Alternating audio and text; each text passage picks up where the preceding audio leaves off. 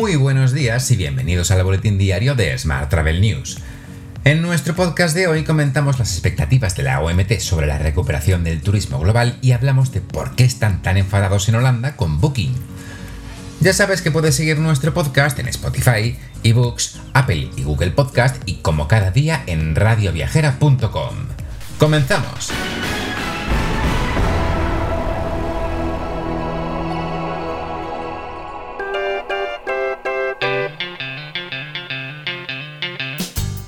La Unión Europea mantiene a Reino Unido fuera de la lista de países sin restricciones de viaje. Así lo han decidido este miércoles los embajadores ante la Unión Europea en una decisión que debe ser aún formalizada por los 27. Esta decisión responde a la revisión periódica que los Estados miembros realizan de esta lista.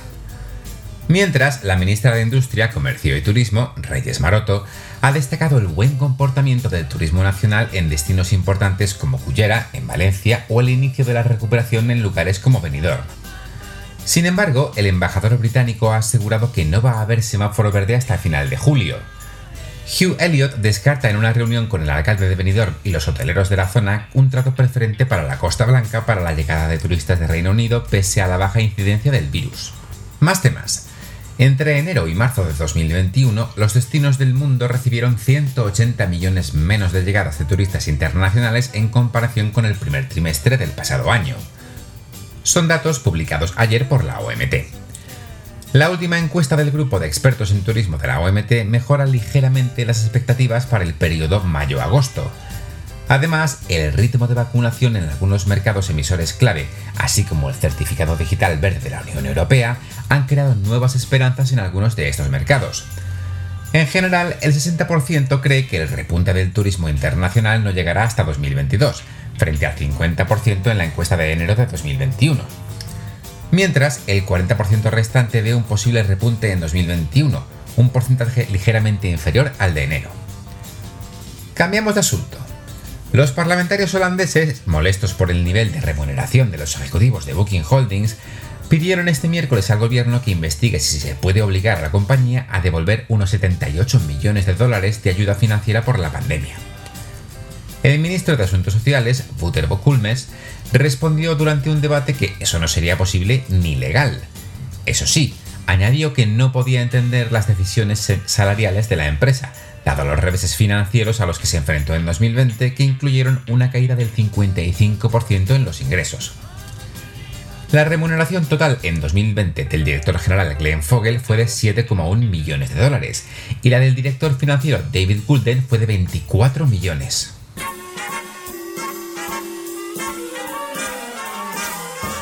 Hablamos ahora de transporte. Ryanair destaca que el tráfico en la Unión Europea se recupera con la vacunación y alcanza 1,8 millones de pasajeros en mayo. La compañía registró unas pérdidas netas de 815 millones de euros durante el pasado ejercicio fiscal. Más temas. Air Europa incorpora Bizum como método de pago para ofrecer mayores facilidades de pago al cliente. Para realizar el pago con Bizum, el cliente debe haber activado previamente el servicio a través de la aplicación o web de su respectiva entidad bancaria. Una vez registrado, ya puede realizar el pago de forma totalmente segura y cómoda en la web de Air Europa. En otro orden de asuntos, el aeropuerto del Prat reabrirá la Terminal 2 a partir del 15 de junio después de que AENA decidiera en noviembre cerrarla por la escasa actividad aérea y concentrar todas las operaciones en la Terminal 1. Según explica el ente gestor del aeropuerto, las instalaciones se adaptarán a la situación operativa actual y se aplicarán todas las medidas sanitarias para facilitar la seguridad de los pasajeros. Y hoy te hablo de Venus Aerospace, una startup de Houston que estaría trabajando en un avión hipersónico March 12. Este avión podría viajar entre Los Ángeles y Tokio en una hora, según la propia compañía. Prime Movers Lab lideró la ronda de financiación inicial de esta startup con 3 millones de dólares. Pasamos ahora a transporte terrestre. Renfe será transporte ferroviario oficial de las selecciones españolas masculina y femenina de fútbol y baloncesto. La operadora ha llegado a acuerdos de colaboración con la Real Federación Española de Fútbol y la Federación Española de Baloncesto. Más asuntos. Flix Mobility, la empresa matriz de los operadores de movilidad global Flixbus y Flixtrain, ha cerrado con éxito su ronda de financiación en la serie G, Además, ha incorporado al inversor estadounidense Canyon Partners. La ronda de financiación, basada en una combinación de equity y deuda, asciende a más de 650 millones de dólares. La nueva valoración de la compañía, de más de 3.000 millones, es significativamente más alta que la valoración de la última ronda de financiación obtenida en 2019.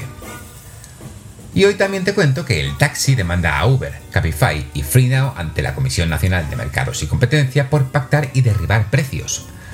La Asociación Mayoritaria del Taxi en Barcelona ha presentado una demanda contra Uber, Cabify y FreeNow y les acusa de lanzar promociones agresivas que impiden competir al taxi.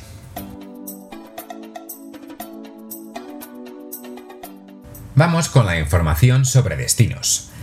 Segitour ha elaborado un catálogo de soluciones tecnológicas para los destinos turísticos inteligentes.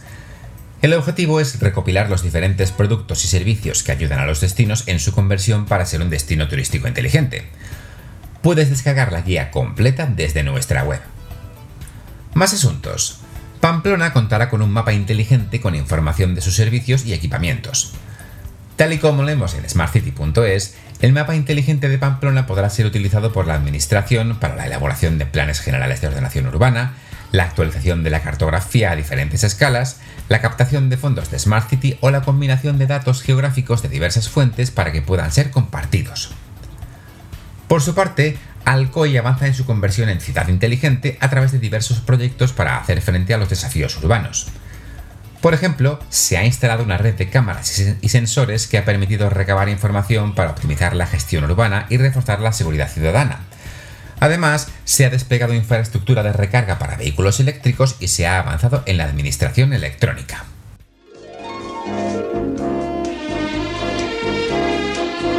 Hotel. Y terminamos hoy con la actualidad hotelera. El Hotel W Ibiza reabre sus puertas el 3 de junio con un completo programa de sesiones musicales dentro del hotel. W Lounge y Glow, el exclusivo rooftop bar novedad este 2021, serán los espacios que acogerán a los primeros huéspedes de la temporada con un variado cartel de actividades musicales al más puro estilo de la Isla Blanca. Más temas. Sofitel desembarcará en España en 2022 con la apertura del Sofitel Barcelona Skipper, el hotel de lujo, cuya inauguración está prevista para la próxima primavera, celebrará lo mejor de Barcelona y el arte vibre de su vertiente más moderna. Y el Grupo Piñero reabre las puertas del Bahía Príncipe Fantasía en Tenerife. Este es el primer establecimiento que reactiva en la isla y el segundo en España. La compañía continúa así con su plan de reaperturas y ya ha reanudado su actividad en un total de nueve hoteles repartidos entre los destinos en los que opera. Te dejo con esta noticia. Tienes más información, como siempre, en smarttravel.news. ¡Feliz jueves!